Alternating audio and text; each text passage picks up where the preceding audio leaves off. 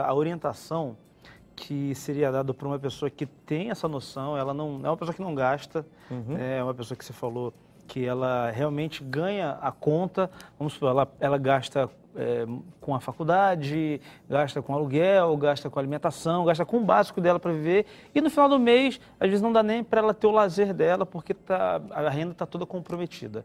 Para essa pessoa, a orientação é diferente, sendo que, vamos supor, ela já tem um, uma cabeça é, treinada, não é uma pessoa que gasta com qualquer uhum. coisa. Sim. Se é esse o caso, ela dá uma olhada e vê que não tem muito aonde mexer, não tem desperdício, desperdício de luz, de alimentação e etc., e ela está ali é, podada, não pode fazer muitas coisas, mas não é de gasto assim com consumo, com lazer, que é importante também, dentro de um planejamento financeiro, o que orienta essa pessoa a trabalhar é o seguinte, vamos gerar mais renda. O seu gerir está muito bem feito. O que está faltando é que, de repente, seu gerir está insuficiente para tudo que você quer. Então, assim, dentro da educação financeira, a gente trabalha com cinco verbos. Primeiro é gerar, nossa capacidade de geração de renda. O segundo é gerir, é administrar isso.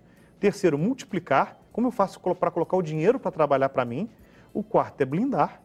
Então, blindar normalmente de impulsos que tem para a gente, é às vezes de pessoas que te chamam para algum negócio que não seja idôneo, é às vezes investimentos que vão dar errado, então você tem um conhecimento para blindar.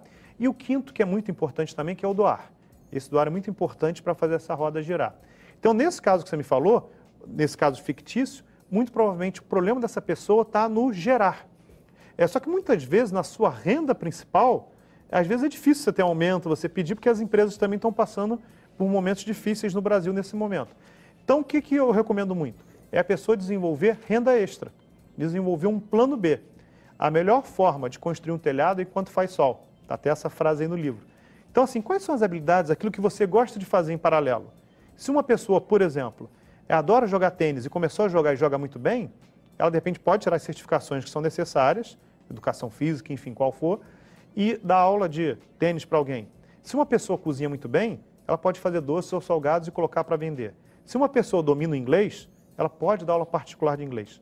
Então, é, cada um de nós tem N potencialidades. Tem pessoas que vendem muito bem, pode pegar aí perfumes, etc., ou produtos e vender.